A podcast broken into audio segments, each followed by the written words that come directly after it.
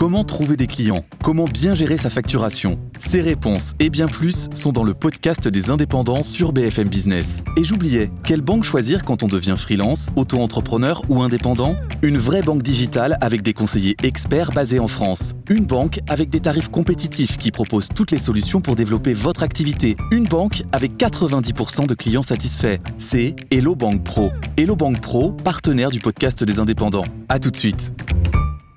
BFM Bourse, les pros des cryptos. L'avenir est le seul endroit où on est tous certains de passer le restant de nos jours et la blockchain en contient une fraction. Justement, on va en parler de tout ça et de l'avenir dans ce rendez-vous des pros des cryptos. 45e épisode aujourd'hui, c'est notre premier anniversaire. On est ravis de vous retrouver pour, euh, oula, il y a des applaudissements, pour euh, entamer cette, cette année 2022. On est ravis de retrouver nos trois experts euh, qui nous aident chaque vendredi à en effet essayer d'analyser ce potentiel des thématiques crypto et blockchain. Claire Balva, bonjour Claire. Bonjour. Bienvenue, cofondatrice de Blockchain Partner, directrice blockchain et crypto chez KPMG France. Owen est avec nous aussi. Owen Simonin. Salut Owen. Bonjour. À la tête de Just Mining, connu aussi bien sûr pour sa chaîne YouTube, Asher, et puis Xavier Fenot aussi qui nous accompagne. Bonjour Xavier. On est ravis de vous retrouver associé chez Interactive Trading. On vous souhaite à tous les trois une, une très très bonne année. C'est parti pour une nouvelle année. Tous ensemble qu'on espère passionnante. Tous nos voeux à ceux qui nous suivent. Cette année encore, vous pourrez retrouver les principaux événements sur notre fil Twitter dédié aux crypto-monnaies et à la blockchain, le fil BFM Crypto. Quelle perspective désormais sur ce marché? Le cours du Bitcoin chute en ce début d'année. Eh bien, pour savoir où l'on va, encore faut-il essayer de comprendre d'où l'on vient. L'année 2021 a été exceptionnelle et on vous propose le revival de 2021. Ce que 2021 nous dit du potentiel à venir. Est-ce que vous êtes prêts? C'est parti. Retour vers le futur. Côté adoption, on a vu le Bitcoin et les crypto-monnaies adoptés à une échelle plus globale l'an dernier. En 2021, le Salvador rend le Bitcoin monnaie légale. En 2021, Tesla et MicroStrategy en achètent pour l'intégrer dans leur trésorerie. 2021, l'année d'une adoption plus large. Quels ont été, Owen, les déclencheurs de ce phénomène? Alors, naturellement, on commence l'année par un Bitcoin qui prend de la valeur. Quand le Bitcoin prend de la valeur, sur médiatisation, on en parle encore plus, des gens s'y intéressent, des gens en rachètent, et naturellement, il y a ceux qui viennent pour la spéculation, mais il y a des gens qui finissent par creuser, se renseigner sur la technologie, voir ce qu'il y a derrière, et qui commencent à construire des usages. Usages, solutions, et donc utilité. La blockchain, c'est bien beau, mais il y a différentes façons de l'interpréter, de l'utiliser, et donc c'est quand on a finalement quelque chose d'utile qu'on commence à adopter cette technologie. Il y a une différence entre le jour où on a compris ce qu'on pourrait faire avec Internet et le jour où on a commencé à faire des calls à distance, des visios, etc., etc. Même chose. Après, il y a également eu un problème de scalabilité sur la blockchain. À chaque fois qu'on la découvrait, qu'il y a trop de gens qui commençaient à l'utiliser, le réseau devenait lent, les transactions coûtaient cher, on commençait à attendre trop longtemps pour qu'une transaction soit validée. Là, on a eu la chance du coup d'avoir plein de nouveaux projets, les blockchains d'infrastructure qui se sont énormément développés en 2021, plein de nouvelles blockchains qui ont permis à faible coût et de façon très rapide de commencer à utiliser ces usages et finalement créer des outils pour les mettre dans la main de tout le monde. Ça, c'est vraiment le développement qu'il y a eu cette année. En plus, en 2021, on a eu une grosse avancée de la régulation partout. Par exemple, le cadre de PSAN qui avait été annoncé par l'autorité des marchés financiers en France a été mis en place. Les premiers matricules PSAN ont été distribués en 2021.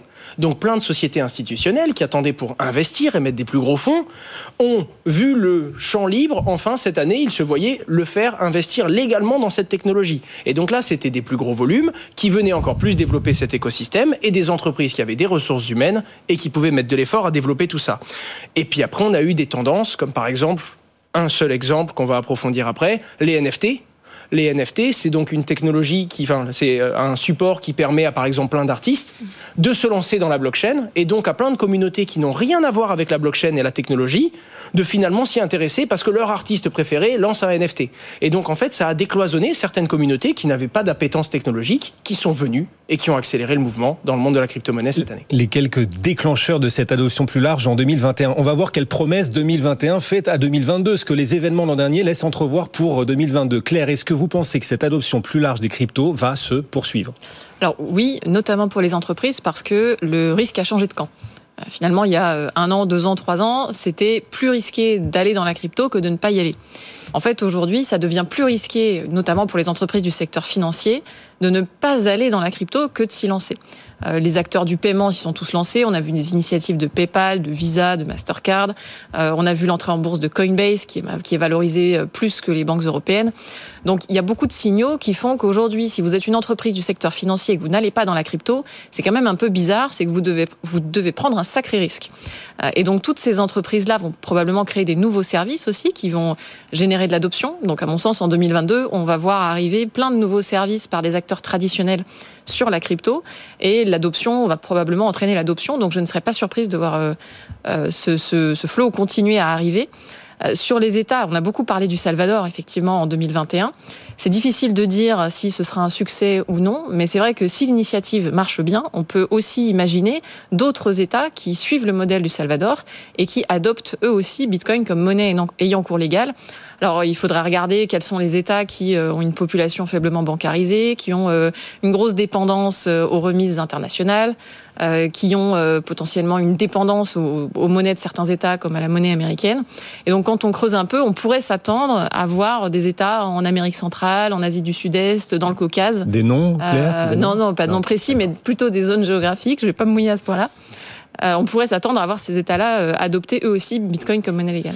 Alors même si le cours des principales cryptos souffre en ce début d'année, beaucoup se disent qu'on est entré désormais dans un super cycle, c'est-à-dire que nous n'aurons plus de bull market ou de bear market aussi violent et profond qu'avant. Xavier, est-ce que vous seriez d'accord avec cette hypothèse?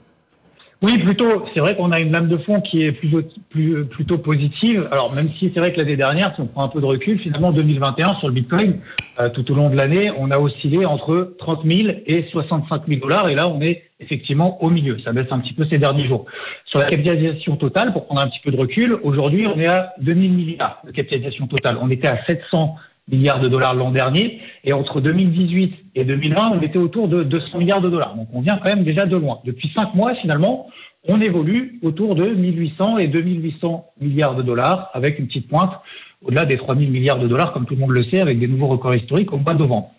Après, est-ce que on n'aura plus du tout de hausse ou de baisse violente On aura toujours des flash crash malheureusement de 20-25%. On l'a connu le 4 décembre, on avait perdu 25% dans la journée sur le Bitcoin.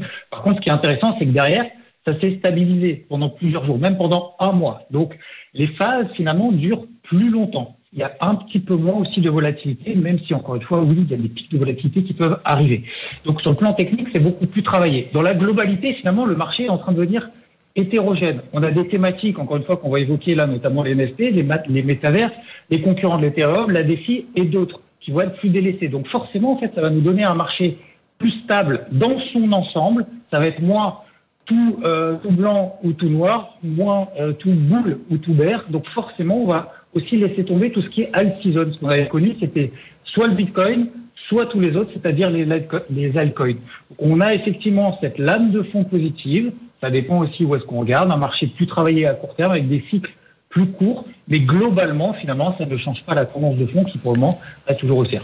Pour savoir où tu vas, comprends déjà d'où tu viens. On poursuit notre revival 2021, année marquée par l'émergence aussi de ces trois lettres devenues célèbres. NFT, les NFT. Oui, dont les ventes ont dépassé les 13 milliards de dollars l'an dernier. L'émergence du play to earn, l'explosion des NFT artistiques avec Beeple, des NFT utilitaires. Claire, avant de parler des tendances à attendre en 2022, qu'est-ce qui explique cette explosion l'an dernier des NFT? Euh, bah, on allume votre micro. Attendez, attendez. On est à l'époque des NFT, mais il faut allumer le micro. Allez-y. je dirais que les NFT, euh, ce sont les avantages de la crypto, ou en tout cas une partie des avantages de la crypto, sans les potentiels inconvénients liés à l'image, qui, euh, qui est parfois euh, difficile à accepter des cryptos. Donc si vous êtes une entreprise, faire du NFT, c'est peut-être plus simple en termes de réputation que faire de la crypto. Donc ça joue bien sûr. Pour moi, l'explosion des NFT, elle est liée à trois ou quatre facteurs euh, distincts. Le premier, c'est bien sûr l'augmentation des cours, des prix des cryptos sur les 12-18 derniers mois. Parce que forcément, on a eu beaucoup plus de liquidités sur ce marché, donc plus de capacité d'investissement, donc forcément des prix des NFT qui augmentent aussi et qui créent de la spéculation. Maintenant, il n'y a pas que ça. Il y a bien sûr l'arrivée de nouveaux acteurs sur ce marché-là. Je pense notamment à des plateformes comme OpenSea, qui référencent de nombreux NFT et donc qui, qui donnent une visibilité à des artistes, à, tous ces tokens finalement. Euh, OpenSea qui est d'ailleurs maintenant valorisé plus de 13 milliards, donc c'est quand même des acteurs qui ont atteint une taille critique. On a vu en troisième point l'arrivée d'acteurs traditionnels sur ce marché-là. Je pense à, Nike, par exemple, qui a racheté un studio de chaussures numériques, à, Adidas qui s'est lancé dans les métaverses. On voit Sotheby's également qui fait des, ventes aux enchères dans les métaverses. Donc tous ces acteurs traditionnels ont contribué à, à légitimer finalement ces nouveaux supports, ces NFT. Euh, et puis en dernier, euh, vous mentionniez, le play to earn, qui est cette nouvelle tendance, euh, je dirais, de financiarisation des jeux. Et donc, ça va permettre aux joueurs de gagner de l'argent en jouant à un jeu. Et ça, mmh. forcément, ah bah, c'est très attractif pour les joueurs. Et donc, c'est une tendance qui permet de faire connaître les NFT, de les, de les faire utiliser par des gens qui n'étaient pas du tout dans la crypto avant. C'est ce que Owen disait tout à l'heure. On a toute une nouvelle communauté qui arrive et qui investit dans ces NFT alors qu'ils n'avaient pas du tout investi dans Bitcoin ou dans Ethereum auparavant. Et, sur le long terme, quelle tendance est-ce qu'on imagine pour ce secteur des, NFT, Owen? Alors, je pense qu'on va s'éloigner de la tendance qui est un effet de mode. Là, très clairement, on est dans un effet de mode. On n'est plus à se demander est-ce que c'est un bon NFT artistique ou un mauvais NFT artistique? On est en train de se dire c'est un NFT, ça vaut de l'argent, mhm. alors qu'il y a des gens qui lancent des projets en quelques jours sans trop de réflexion et qui font des millions d'euros. Pareil, hein, il y a les NFT artistiques et les NFT d'usage, ceux qui ont une fonction, qui rendent un service ou qui donnent un accès. Euh, il n'y a pas encore trop d'usage. On vient de découvrir, c'est un effet de mode. Il y a des gros acteurs qui ont légitimé cet écosystème, et donc naturellement, c'est le moment. Beaucoup préfèrent regarder le doigt plutôt que la lune. Donc, Très clairement, et ça arrange tout le monde. Il n'y a pas non plus de régulation dessus. Hein. Pour suivre du coup sur la tendance, je pense que ça va être régulé. Quand on fait 13 milliards de volume sur un nouvel actif qui n'est pas un actif cadré, donc qui n'a aucune obligation réglementaire, c'est simple. N'importe quelle personne sans société dans un coin avec Internet va vendre des NFT. Ça va trop vite ça va tellement vite qu'il y a des gens qui du coup en profitent et qu'il va y avoir une régulation. Moi, c'est ce qui me fait peur, hein, qu'il y ait une régulation trop stricte qui vienne et qui, pour rattraper le temps perdu, mettre en place un cadre insupportable, demandant par exemple une licence pour émettre des NFT, ce qui va devenir un calvaire pour toute personne voulant en proposer. Quoi qu'il en soit, sur le long terme, je suis certain qu'on va rejoindre l'usage. Les NFT, c'est une part importante du monde de demain. Ça va être une part incontournable des métavers si jamais ils se développent. Et c'est une tendance sur une tendance. Alors, je, vous explique l'effet de levier à l'heure actuelle. On a encore Disney qui a annoncé aujourd'hui lancer son métavers. Dans le monde virtuel du métavers, on a besoin d'NFT pour valoriser et pour justifier l'unicité de tous les objets autour de nous. Donc, je pense que ce n'est pas qu'une tendance. La technologie NFT, l'utilité des NFT va prendre une place considérable, que ce soit dans l'authentification, que ce soit dans la valorisation d'objets numériques. À l'avenir, c'est certain. Maintenant, sur du très court terme, je pense qu'on a besoin d'une période où ça va s'assainir, où toute personne ayant une idée et deux compétences sur un logiciel de photo euh, va peut-être arrêter de lancer sa gamme de NFT. En attendant, on voit des très grosses marques et je prends le pari que dans les mois à venir, ce sont les plus grosses entreprises de ce monde qui vont émettre leur NFT, leurs solutions et commencer à construire de la valeur dans cet écosystème. Vous évoquez ben voilà, certains des, exemples qui ont marqué 2021, des surfroides aussi qui pourraient nous attendre en, 2022, année qui sera par ailleurs marquée par une évolution majeure de la blockchain Ethereum. En attendant, en 2021, on a tous vu énormément de blockchains d'infrastructures euh, émerger, Solana, Avalanche, Elrond, que vous aimez bien, Owen, Nier. Toutes ces blockchains proposent une infrastructure pour que les autres projets puissent se construire dessus et une grande partie de leur succès repose en l'occurrence sur les faiblesses d'Ethereum, des problèmes de scalabilité, des frais parfois très élevés. Toutes ces blockchains, ces nouvelles blockchains d'infrastructure apparues l'an dernier, quel sort les attend? Quel avenir leur tend les bras? Alors, très très succinctement, il y a trois gros points autour des blockchains d'infrastructure. La sécurité, la scalabilité et la décentralisation. En gros, ça sert à rien d'être super sécurisé, très peu coûteux et rapide si c'est euh, une seule personne qui gère toute la chaîne. Ça veut dire que autant utiliser une base de données. À l'inverse, ça sert à rien d'être super décentralisé si c'est pas scalable du tout, personne ne peut l'utiliser et c'est pas sécurisé. Donc c'est vraiment ce triangle là et ces trois valeurs là que toutes les blockchains essayent d'apporter.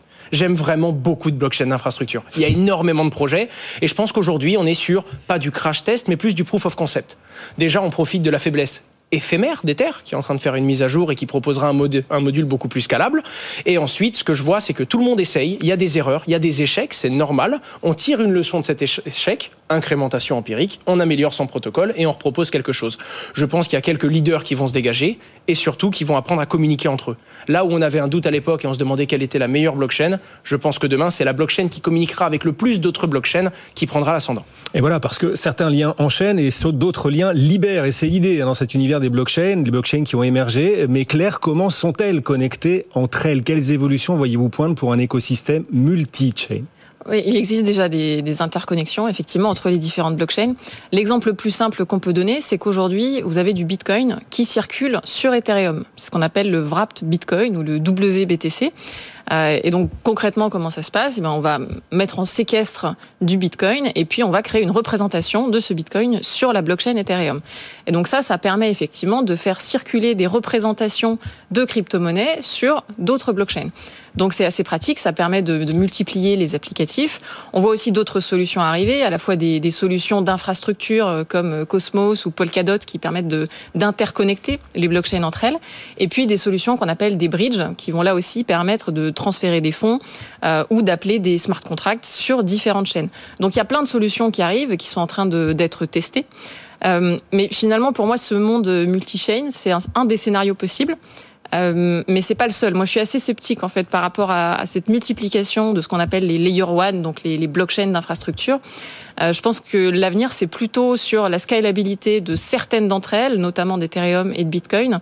En fait, ce qu'on voit arriver, c'est que toutes ces blockchains, euh, dès qu'elles connaissent une forte adoption, euh, elles rencontrent un peu les mêmes problèmes que la blockchain Ethereum. Donc on voit par exemple des frais qui augmentent sur Polygon en ce moment euh, parce que ben, dès qu'on affronte une vraie scalabilité, les frais augmentent.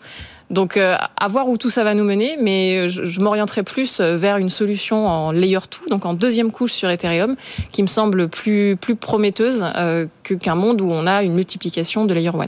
Bon, vous êtes d'accord là-dessus, Owen C'est. Je pense que ça va être un mariage des deux en fait. Ce sera un mmh. oligopole à la fin. Il y aura quelques standards, quelques technologies comme Internet. Il y a quelques mmh. grandes bases, mais je pense en effet qu'on peut pas démultiplier et créer un million de technologies. Les bon. plus inutiles vont disparaître évidemment. Alors la sélection naturelle, ça existe aussi dans cet univers euh, ah, crypto et blockchain. Ça. Du point de vue de l'évolution, alors parler d'évolution naturelle, du point de vue de l'évolution des prix pour les traders et les investisseurs qui nous écoutent, Xavier, vous êtes toujours euh, avec nous. Quelle crypto parmi oui. celles, par exemple, qu'on vient d'évoquer, quelle crypto se détache en début d'année et lesquelles vous semblent les plus intéressantes à surveiller pour 2022 alors les plus intéressantes, je vais commencer par la fin, les plus intéressantes à surveiller toutes. Ah, malheureusement, j'ai pas de boule de cristal et on sait que le, marché des cryptos est quand même rapide dans l'adoption, que ce soit d'une nouvelle thématique ou même la, la fiabilité des blockchains. Euh, dernièrement, celle qui se détache négativement, euh, Solana par exemple, qui était la star de 2021, qui a quand même les cours ont été multipliés par 200. Euh, là, le problème, c'est qu'on a trois problèmes en quelques mois sur sa blockchain c'est du coup pour les investisseurs, c'est pas la priorité de se placer dessus. Ça semble quand même relativement évident. Euh, la même chose un peu pour Elrond qui a fait x20, il y a eu quelques problèmes dans le lancement d'une nouvelle application. Donc, faut pas les enterrer, mais c'est vrai qu'aujourd'hui, c'est pas ce qui est recherché en priorité. Donc, la première chose déjà, c'est faut savoir se détacher de nos amours d'hier pour aller aujourd'hui sur les plus forts du moment. Quitte d'ailleurs à changer d'avis plus tard. C'est ce qu'on appelle être dans un marché qui est globalement plat, on l'a évoqué tout à l'heure, euh, depuis maintenant quelques mois, être sélectif. Maintenant, le but, c'est de se focus, d'être focalisé sur les plus forts de l'instant. En ce moment, on a euh, Atom, Cosmos, de la blockchain Cosmos, qui est proche de son record historique, qui a fait x2 là en quelques, en quelques jours, en 20 jours, euh, ou NIR, qui, pour faire simple, est un peu sa jumelle technique, à peu près dans les mêmes proportions. Donc c'est la deuxième chose importante, c'est c'est pas parce que euh, le marché est globalement plat depuis cinq mois, c'est pas parce que le Bitcoin baisse qu'il n'y a pas d'opportunité. Donc plutôt que d'essayer d'anticiper, c'est beaucoup plus compliqué d'anticiper euh, quelles seront demain les tendances haussières et d'essayer d'attraper ce qu'on appelle, dans le jargon, d'essayer d'attraper le point bas d'une tendance baissière en disant on n'ira pas plus bas, autant aller là où aujourd'hui ou depuis quelques jours les investisseurs se placent. Donc c'est la phase de marché finalement dans laquelle on est depuis deux mois, euh, qui est en train d'ailleurs de s'accentuer. Donc aujourd'hui, mmh on travaille en priorité les plus fortes, Atom, NIR ou toutes celles qui sont plutôt en tendance haussière. Dans un instant, on va revenir, Xavier, parce qu'il faut qu'on en parle quand même sur euh, cette chute des cours des cryptos en ce début d'année. Euh, on est presque à 40 000 dollars. On vient de passer sous les 41 000 à l'instant pour le Bitcoin quand même. On est presque à 40 000, 40 800 en ce moment. L'Ethereum de son côté à 3 103 dollars. On est en train de mettre en danger les 3 000. Vous nous direz si cette tendance, cette phase de correction là qu'on observe, peut être durable dans la mesure où cette fois les banques centrales s'apprêtent à resserrer leur politique monétaire. C'est l'un des tournants à venir de cette année 2022 de tournant peut-être à venir aussi dans la régulation C'est une question qu'on va se poser ensemble, Claire et Owen. Euh, c'est vrai que la régulation, bien sûr aussi, fait partie du jeu dans l'univers euh, des cryptos. On a encore énormément d'arnaques qui existent dans cet univers, beaucoup de prudence. D'ailleurs, on conseille toujours la prudence à ceux qui choisissent d'investir en crypto-monnaie. Mais on a parallèlement en France, c'est vrai, vous l'avez dit tout à l'heure, Owen, une liste de PSAN qui euh, ont le droit d'exercer. Quels ont été les plus gros sujets de discussion l'an dernier, en 2021, concernant cette régulation des cryptoactifs? Claire moi, j'ai vu en 2021 beaucoup, beaucoup, beaucoup de discussions sur euh, finalement la comparaison entre la réglementation pour les acteurs bancaires et la réglementation pour les acteurs crypto, avec euh, un peu deux sons de cloche, c'est-à-dire que d'un côté, euh, les acteurs bancaires ont, pour la grande majorité, considéré que les acteurs crypto n'étaient pas encore assez régulés et que le, PSAN ne suffisait pas. Et donc, on a vu beaucoup d'acteurs bancaires, par exemple, refuser l'ouverture de comptes en banque à certains acteurs crypto. Euh, qui ont pour certains dû mettre la clé sous la porte. Et de l'autre côté, on a des acteurs euh, crypto qui ont clamé tout l'inverse, c'est-à-dire le fait qu'ils étaient régulés euh, autant que le secteur bancaire, voire même plus, avec par exemple des, des seuils d'alerte qui sont plus faibles euh, pour les acteurs crypto que pour les acteurs bancaires, parce qu'il y a une sorte de, de préjugé finalement que euh, la crypto sert au blanchiment d'argent, au financement du terrorisme. Préjugé qui a pourtant été démenti récemment, puisqu'un rapport de Chainalysis est encore sorti il y a quelques jours, euh, annonçant que le, le, pourcentage de transactions illicites en crypto était autour de 0,15%. Euh, donc c'est un pourcentage qui ne fait que baisser, et c'est vrai que c'est un préjugé qui a la vie dure. Euh, on le voit d'ailleurs dans d'autres pays. On en a parlé dans une précédente émission. On voit la Corée euh, qui s'oriente vers un, des demandes de KYC pour tous les wallets, hein, y compris les wallets non custodial. Donc on espère qu'on ne va pas prendre cette voie en Europe qui serait quand même assez liberticide hein, en termes mhm. de, liberté individuelle. Et puis, à mon sens, ce qu'on va voir arriver aussi, et ce qui est en cours, c'est toutes les initiatives d'harmonisation au niveau européen. C'est ce qu'on appelle MICA, qui va permettre d'harmoniser, par exemple, les, statuts PSAN. Aujourd'hui, euh, si vous voulez opérer en tant que plateforme d'échange dans différents pays, vous devez aller demander différents statuts. Et donc là, l'idée, ce serait d'avoir une réglementation euh, unifiée au sein de l'Europe. La réglementation, c'est l'éléphant dans la pièce. À quoi est-ce que vous vous attendez pour 2022 et, et quel est l'effet de ces régulations sur l'univers crypto, Owen? Alors c'est beaucoup trop compliqué de le savoir parce qu'on ne sait pas comment. C'est pas une question d'est-ce qu'il va y avoir une régulation. On est certain que dans plein de domaines, oui. La question, c'est comment. Les NFT vont peut-être simplement être cadrés avec des obligations, mais peut-être qu'il faudrait une licence derrière ou alors euh, un enregistrement qui pourrait tuer toutes les initiatives. La DeFi, elle pourrait être régulée pour mieux contrôler les flux entrants et sortants. Il pourrait donner certaines obligations comme des, obligations qui pourraient s'adresser à des, instituts centralisés. Et à ce moment-là, ça pourrait tuer tout le développement. Donc le problème, c'est on peut pas savoir quel impact ça va avoir, tant de savoir de quelle nature sera cette régulation. Par contre, on sait deux choses. Premièrement, il faut quand même pas éteindre la flamme et laisser cet écosystème se développer. Donc on attend une régulation qui est souple, bien qu'elle a certaines obligations. En tout cas, moi, c'est mon positionnement. Chacun a son avis là-dessus. Et la deuxième chose qui est certain, c'est qu'il y a des domaines, comme par exemple les NFT et ces ventes, ces marchés secondaires, qui vont devoir être cadrés à un autre. Ce qu'on sait aussi, c'est que quand un cadre est posé, ça réconforte les plus gros investisseurs et les institutions, et ça va dans le sens du développement long terme de cet écosystème, bien que certains voudraient qu'il y ait strictement aucune régulation et donc un no man's land mais j'y crois très peu, alors autant construire avec ce qui va sûrement nous arriver. Bon, et certains se disent que ce sont les banquiers centraux qui vont réguler les cours des cryptos en tout cas, puisque les banquiers centraux vont sans doute commencer à relever leur taux cette année. On en entend beaucoup parler du côté de la Fed. C'est peut-être l'une des explications de la baisse des cours des, des principales cryptos. Le Bitcoin aujourd'hui est en train de passer là à l'instant sous les 41 000 dollars. Euh, Xavier, on vous rejoint à nouveau. L'Ether euh, met en danger les, les 3 000. Où est-ce qu'on va là? Est-ce que vous attendez une année 2022 beaucoup plus compliquée sur les cours du Bitcoin par exemple, Xavier bah, compliqué sur le Bitcoin et même d'ailleurs sur, sur l'ensemble du marché. On l'a vu tout à l'heure, on est quand même dans une grosse phase de latérisation depuis maintenant quelques mois. Après, la situation sur Bitcoin, on la connaît depuis maintenant plus d'un mois. On a eu des plus hauts de plus en plus bas, la définition même d'une tendance baissière à court terme. On n'a eu aucun franchissement de résistance. Tout le monde l'a vu qu'on avait cette zone à passer au-dessus des 50, 52 000 dollars. Ça a été un échec pendant plusieurs semaines, on s'est stabilisé au-dessus des 46 000. Et là, malheureusement, on en sort par le bas. Alors, vous avez évoqué effectivement, euh, est-ce que ce sont ces perspectives de relèvement de taux de la Fed, cette réduction du quantitative C'est une explication, c'est une théorie. Euh, bon, pour faire simple, effectivement, il y a moins de, liquidité, moins de liquidité sur le marché, l'argent est plus cher, inquiète un petit peu, comme d'ailleurs sur les marchés traditionnels. Il y a aussi une deuxième explication potentielle, ce sont notamment ces, euh, ces émeutes qu'on a au Kazakhstan, qui est devenu quand même la deuxième, euh, le deuxième plus gros pays au monde à miner du Bitcoin. C'était la terre d'accueil euh, d'ailleurs de, des mineurs après la répression en Chine qu'on avait connue l'année dernière. donc ce sont trois éléments effectivement qui sont négatifs à court terme. Après, on peut s'arrêter effectivement sur cette zone support des 40 000 dollars. Ça devrait susciter des intérêts techniques. C'était les plus hauts de l'été dernier. Après, encore une fois, le, le Bitcoin, effectivement, même si ça reste le chef d'orchestre euh, par lequel les, les, faisceaux de toutes les individualités, euh, les cryptos passent, c'est vrai que même s'ils tirent la langue, euh, c'est pas, ça ne veut pas forcément dire que tous les musiciens font de même. Ils vont être effectivement influenciés. Donc, euh, je maintiens pour le moment effectivement que faut s'attendre en début d'année 2022 d'être dans la même situation que la fin d'année dernière, que ça va se prolonger.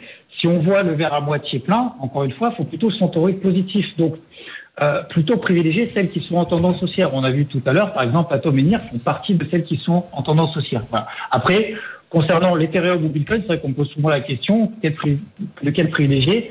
Euh, les professionnels, en tout cas euh, actuellement, sont plutôt beaucoup plus positifs sur l'Ethereum que sur Bitcoin parce que, encore une fois, le Bitcoin, on connaît la situation depuis un mois et demi, on est plutôt effectivement dans une tendance baissière. Merci à tous les trois de nous avoir accompagnés. Xavier Fenot, associé chez Interactive Trading. C'était le premier épisode de cette année 2022, mais déjà le 45e des pros des cryptos. Premier anniversaire. On vous remercie hein, tous les trois d'y participer si régulièrement, chaque semaine. Owen Simonin, sa société Just Mining, pour vous lancer dans l'univers euh, crypto, du minage, mais pas que. Hein. vous proposez beaucoup d'autres services. Et sa chaîne Asher. Merci beaucoup Claire aussi de nous accompagner. Claire Balva, cofondatrice de Blockchain Partner, directrice blockchain et crypto de KPMG France. Et vous pouvez nous suivre aussi à travers notre fil Twitter BFM Crypto. Bonne année, meilleurs vœux à tous. Dans un instant, on se retrouvera pour mesurer le potentiel des marchés, justement, les marchés financiers, les actions pour cette année 2022. On est tout terrain et on déconfine les thématiques. À tout de suite sur BFM Business. BFM Bourse, vos placements, nos conseils sur BFM Business.